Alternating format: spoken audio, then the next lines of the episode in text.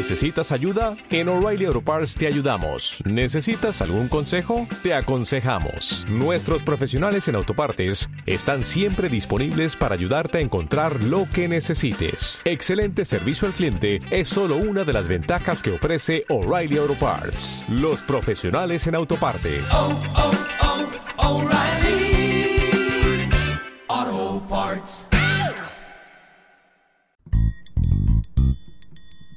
Un espacio para todas las comprometidas con la actualidad desde un punto de vista más humano, crítico y real, un lugar para conversar de todo, sin prejuicio ni mucho juicio, para encontrar respuestas, pero también hacernos más preguntas, porque como mujer nunca dejamos de cuestionar todo ni mucho menos buscar hasta encontrar cuando algo nos interesa. Un sitio donde tú y yo nos podemos sentar a arreglar el mundo, pero también descubrir aún más el universo infinito y maravilloso de ser mamá, pareja, trabajadora, amiga y sobre todo mujer. Hoy te invito a unirte al club y formar parte de Mamá Periodista. Hola, hola, estamos a febrero del año 2021 y yo después de cuatro meses de ausencia ya vuelvo por acá.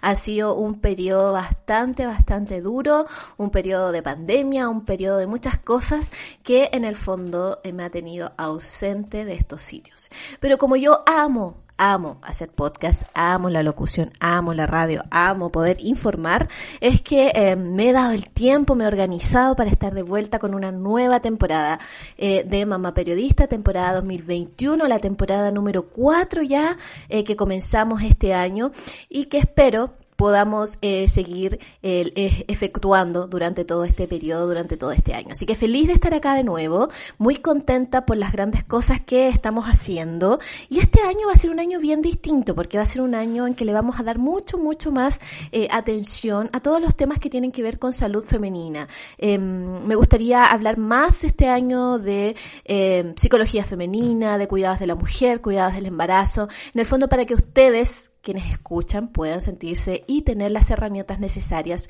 para cuidar de ustedes mismas. Así que con eso em, dicho y con esta bienvenida, em, te aprovecho de comentar que también eh, estoy en redes sociales, me puedes encontrar como mamá periodista U, donde todos los días o en un periodo de tiempo considerable su información relacionada con el podcast, eh, te comento un poco en qué estoy y también este año eh, tengo programado lives con cada uno de los invitados al podcast. ¿Por qué? Porque quiero que conozcan a los invitados, que puedan hacerles preguntas, que podamos generar una conversación en estos lives de Instagram, así que también te invito a estar atenta a Instagram donde subo la información de fechas, horarios de estos lives que voy a estar realizando durante este año con cada uno de nuestros invitados. Así que con toda esta información, entonces estamos listas y listos para comenzar el primer episodio de la temporada número 4 de Mamá Periodista. Ahí vamos. El día de hoy tengo una invitada eh, bastante, bastante especial. Ella eh, viene a hablarnos sobre el tema de que vamos a hablar hoy, que son mitos y leyendas sobre el suelo o el piso pélvico. Sabemos que existen muchas dudas en cuanto a esto. Sabemos que existe mucho desconocimiento. También algunas mujeres se enteran que tienen piso pélvico a la hora que están embarazadas y eh, después que tienen el embarazo nos olvidamos por completo de esta parte tan importante de nuestro cuerpo. Por eso el día de hoy quise invitar Camila Beniguer. Ella es chilena, es kinesióloga y especialista desde hace seis años. Ya trabaja con mujeres en su, en el cuidado de su piso pélvico, sus embarazos y todo lo que tiene que ver con esta área. Así que Camila, te doy la bienvenida. Muchas gracias por venir. Me encanta que te hayas podido dar el tiempo de estar acá. Hoy, a ti muchas gracias. La verdad es que un honor. Me siento muy honrada de estar invitada a este podcast y lo encuentro súper, súper importante de que se le dé mm, como tribuna a este, a este tema, porque como bien dices tú, eh, muchas mujeres lo toman en cuenta durante la gestación, pero en realidad el piso pélvico es algo que es muy importante durante todas las etapas de nuestra vida. Exacto. Entonces, eh, para entrar en materia, eh, porque el tiempo es poco. Vamos a hablar sobre el suelo pélvico antes del embarazo, ¿vale? ¿Qué pasa? ¿Todos tenemos suelo pélvico? Porque también este es un mito muy, em, mucho que, que, da mucha vuelta, que creen que solo las mujeres tenemos piso pélvico. Me gustaría que nos aclararas ahí al respecto si todos tenemos suelo pélvico o no. Eso sí, una muy buena pregunta porque efectivamente se asocia mucho el piso pélvico al embarazo y al parto. Pero en realidad el piso pélvico es un conjunto de estructuras que están en la parte baja de la pelvis. Y esto incluye órganos pélvicos, que sería la vejiga, el útero en las mujeres y además la última parte del intestino, que es el recto, involucra mucho tejido conectivo y muchas capas de musculatura. Y esto se encuentra tanto en mujeres como en hombres, ¿ya? ¿Por qué? Porque la musculatura principalmente del piso pélvico va a tener funciones muy importantes, como lo es la función de la continencia. O sea, cada vez que uno trata de eh, aguantar o posponer las ganas de ir al baño, eh, eso es gracias a los músculos del piso pélvico. Así que esto se encuentra tanto en hombres como en mujeres.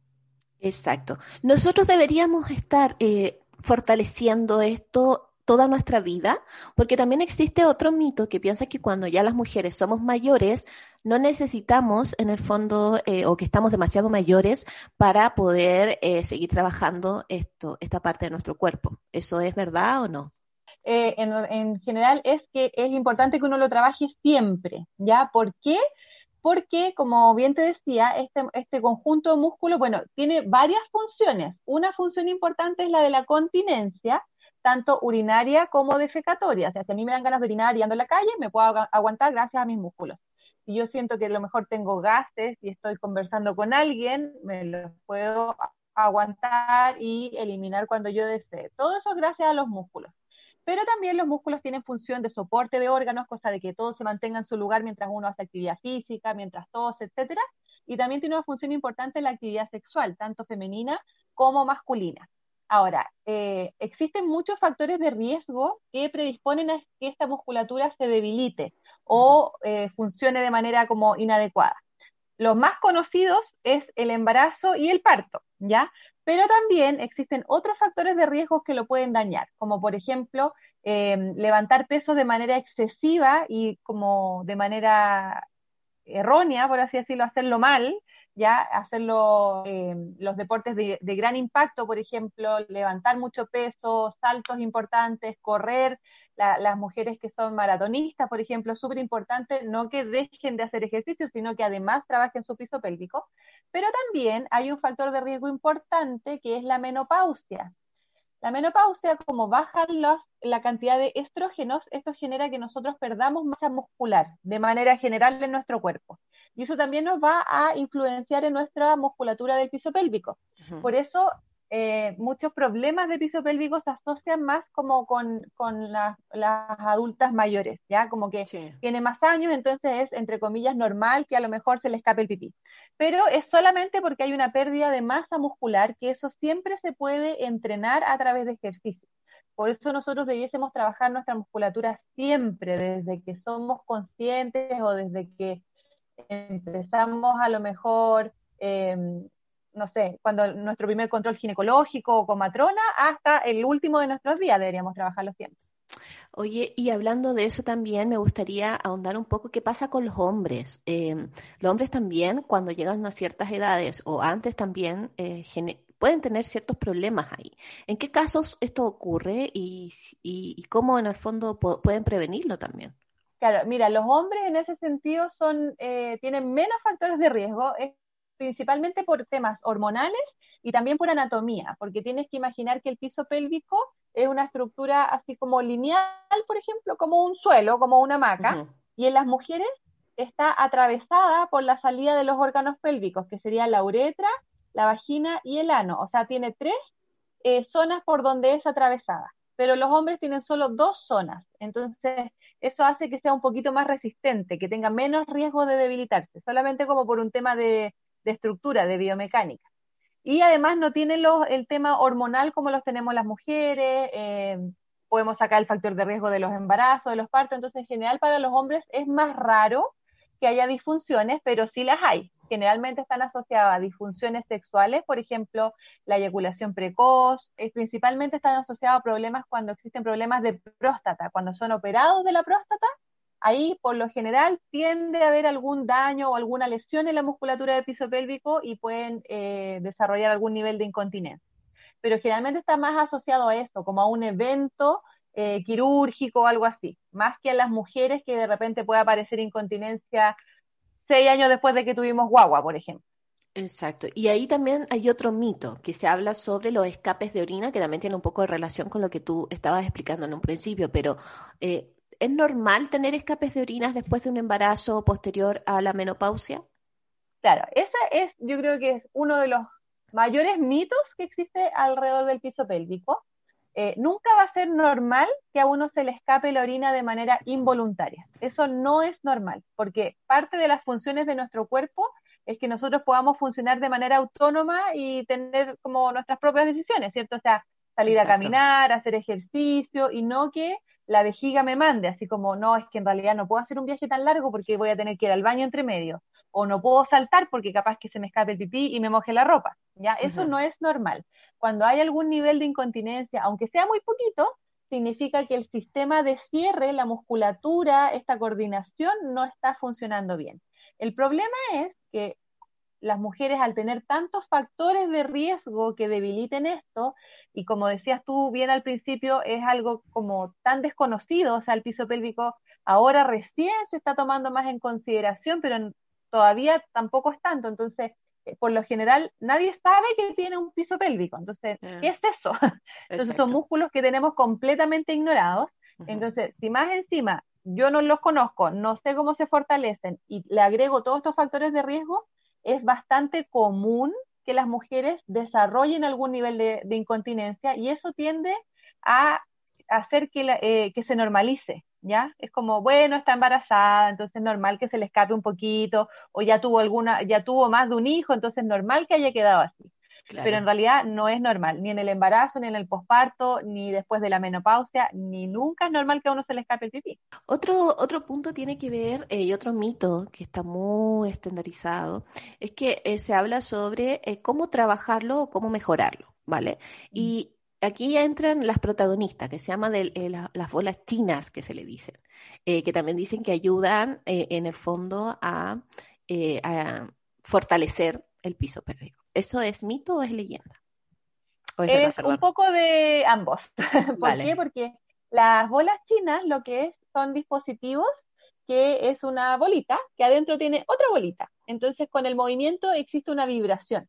Entonces cuando tú introduces eso en la vagina va a quedar por sobre la musculatura del piso pélvico y esa vibración genera que el músculo se contraiga de manera involuntaria, ¿ya? En el fondo por la misma vibración y por querer sostener esta bolita que no se caiga. También existen los que se llaman pesos vaginales, que es también un dispositivo, pero que no tiene esta bolita dentro, solamente tiene distintos pesos. Entonces son mecanismos que sí se utilizan para entrenar el piso pélvico, para poder fortalecerlo, pero no se debiese usar como de manera indiscriminada, así como tengo incontinencia, entonces voy a usar una bolita china. ¿Por qué? Porque en el fondo eh, puede ser algo demasiado exigente para tu musculatura y la podrías dañar más.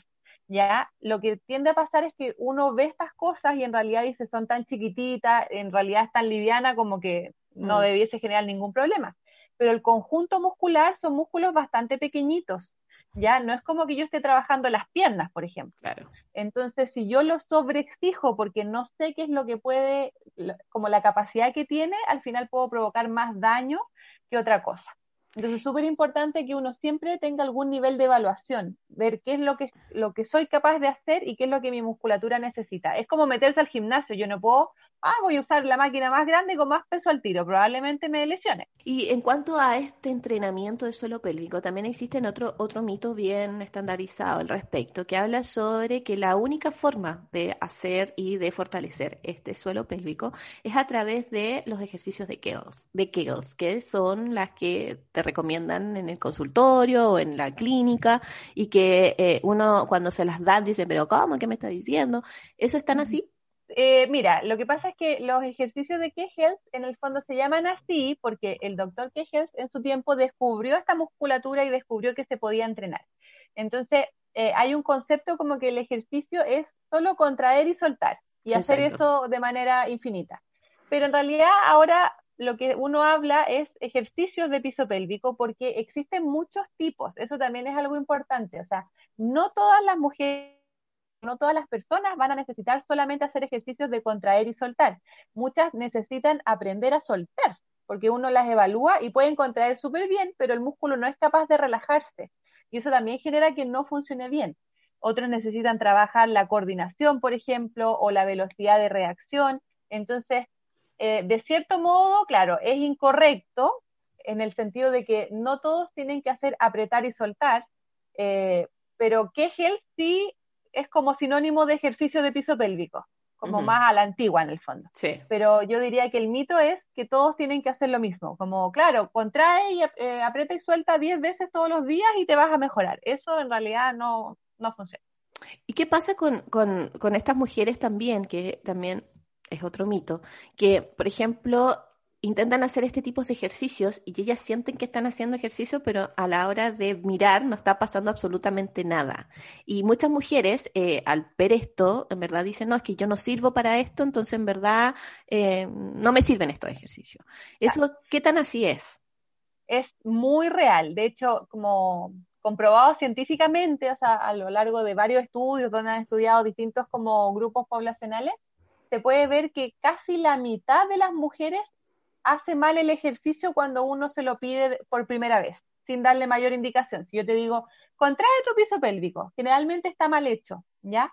¿Por qué? Porque es algo que no conocemos y también es un movimiento que no podemos ver, ¿ya? No es como que yo te pida levantar los brazos y yo podría verlo en un espejo, ver si lo estoy levantando parejo, qué sé yo. Es un movimiento que sentimos, ¿ya? Sentimos este movimiento, a menos que uno se ponga un espejo, obviamente, pero en lo general es algo que uno no ve. Entonces, eh, aparte como es un grupo muscular tan pequeñito eh, y está rodeado de músculos mucho más grandes, uno tiende a generar lo que se llaman compensaciones, que es contraer otros músculos, por ejemplo, contraer los glúteos. Entonces uno dice, contrae el piso pélvico y contrae los glúteos. Claro. Entonces, pero no es contraer el piso pélvico. Entonces, en ese sentido, por eso el ideal sería que todas las mujeres por lo menos pudiesen evaluarse el piso pélvico. O sea, tanto como yo realizo mi control ginecológico una vez al año, por lo menos que alguna vez en la vida yo evalúe mi piso pélvico, conozca mi anatomía, conozca realmente lo que es la zona vulvar, las distintas partes, sepa lo que es contraer, lo que es soltar, identifique estas sensaciones para autoconocerme y saber qué es lo que soy capaz y qué es lo que no. Pero es muy, muy común que uno lo trate de hacer y sienta que no le resulta, que estoy haciendo otra cosa, entonces mejor no hago nada, no me sale. Es muy común. Exacto. Y ahí quizá eh, tú diste un punto clave, que es que yo debería, debería eh, revisarme o chequear qué está pasando una vez al año por lo menos. ¿Y dónde yo debería ir? Porque ahí también se piensa que es el que es ginecólogo, que, que es la matrona, ¿quién nos tiene que ayudar en el fondo con esta parte y cómo es el proceso, al menos en Chile? En general, cuando es eh, un tema muscular, va a ser siempre con, una con un kinesiólogo de piso pélvico, ¿ya? Em, esta es una especialidad dentro de la kinesiología, o sea, no todos los kinesiólogos o fisioterapeutas en otros países eh, tienen formación en piso pélvico, es algo que se estudia de manera aparte, posgrado, entonces también es súper importante que sea con un profesional que esté capacitado, porque esto es algo que uno ve en la universidad, pero muy desde afuera. La kinesiología de piso pélvico es algo como muy delicado en cierto sentido, uno trabaja igual que el ginecólogo, ya uno hace una evaluación perineal, se evalúa a la persona sin ropa interior, entonces es súper importante que uno de verdad eh, tenga como el tacto para hacerlo y saber en qué momento hacerlo. A veces en la primera sesión no hacemos una evaluación, va a depender de cómo mm. llegue esta mujer, hay que hacer mucha educación, etc. Entonces, en Chile por lo menos, la kinesiología es una atención de segunda línea. Eso significa que siempre tienes que ser derivada por alguien para poder verte en kinesiología, ya sea por tu ginecólogo o por tu matrona. Eh, la kinesiología de piso pélvico, como además de temas de vejiga y del sistema digestivo, también te puede derivar un urólogo o un coloproctólogo, dependiendo si es que tienes un diagnóstico. Si tú lo quisieras hacer de manera preventiva, puede ser con tu ginecólogo que te dé una orden para poder hacerlo. Eh, pero va a ser siempre el kinesiólogo, el fisioterapeuta, el que te puede ayudar a todo lo que es como músculo esquelético, a, localizar bien esta zona, a saber qué es lo que necesitas para entrenarla eh, y en el fondo a generar un autoconocimiento de manera adecuada. Eh, ojo ahí porque eh, también se piensa que, el personal trainer o el profesor de educación física es el que tiene que ver en el fondo porque claro, como es músculo, también uno tiende a asociar directamente como que dice, ah, es el profe del gimnasio. eso, eso, es un, un súper buen detalle porque lo que te comentaba antes es súper importante que yo, por ejemplo, yo puedo integrar ejercicios de piso pélvico en una, en una sesión de otro tipo de ejercicios, ¿ya? Es lo que uno debería hacer, como trabajar de manera funcional. O sea, si yo estoy haciendo sentadillas, activar mi piso pélvico, si estoy levantando peso, activar mi piso pélvico, eso está perfecto.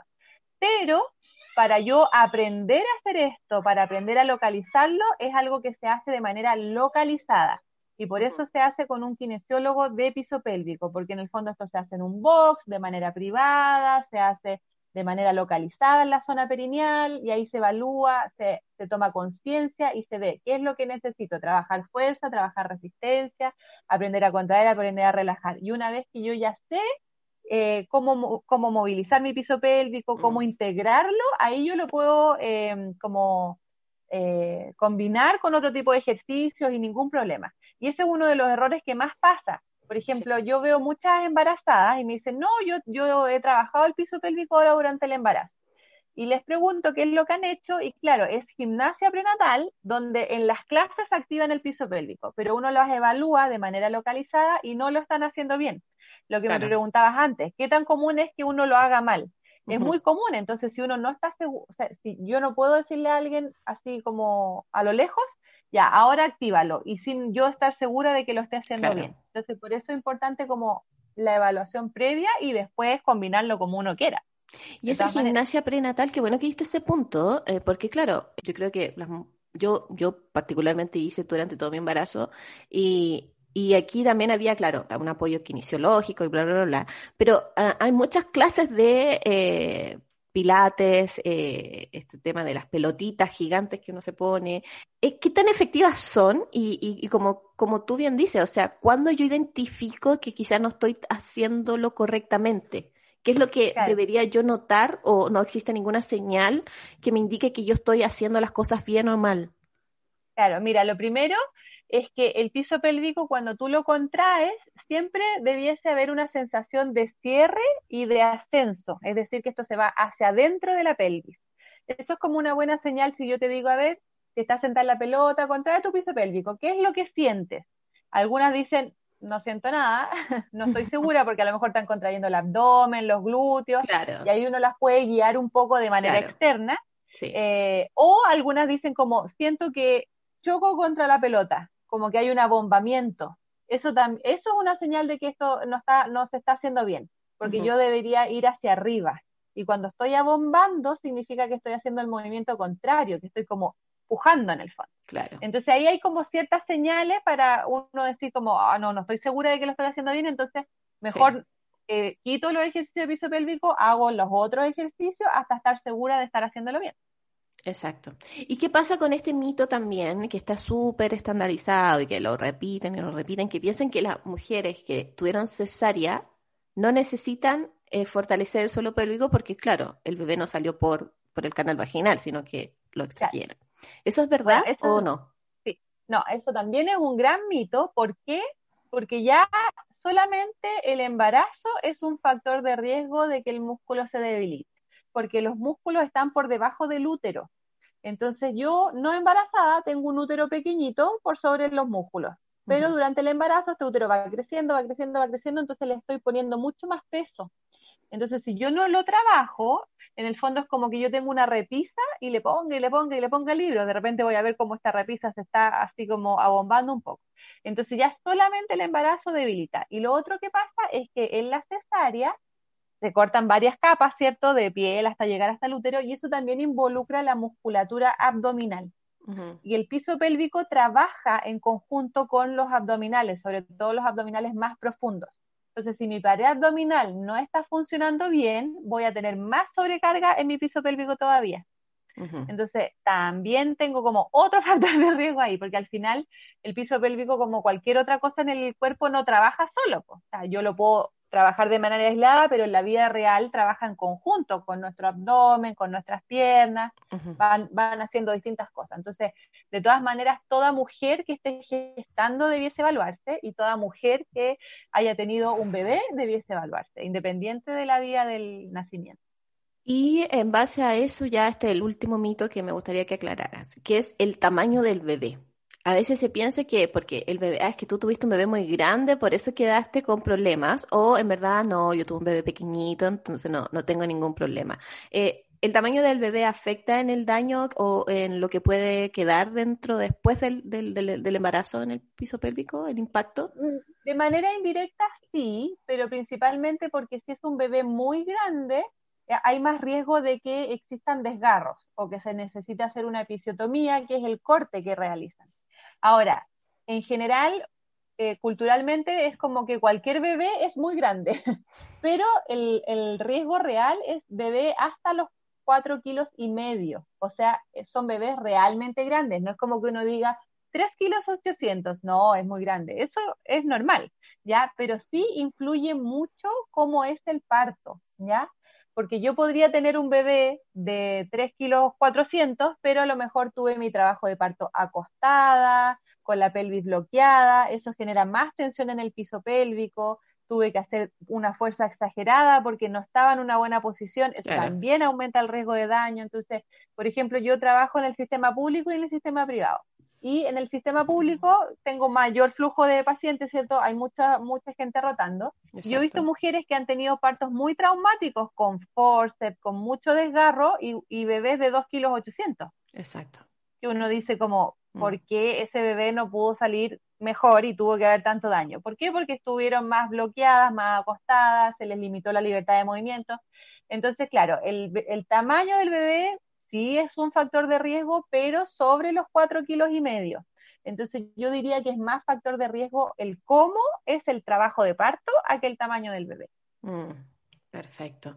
Oye, eh, qué buena conversación la que hemos tenido hoy día, qué manera de aclarar mitos. Em, siento que después de esta conversación eh, muchas mamás eh, aprendieron algo nuevo y lo más importante que yo creo que también ahí tú indicaste es que el suelo pélvico no es durante el embarazo, es toda la vida que nosotros deberíamos cuidarlo, eh, independiente de género y de edad.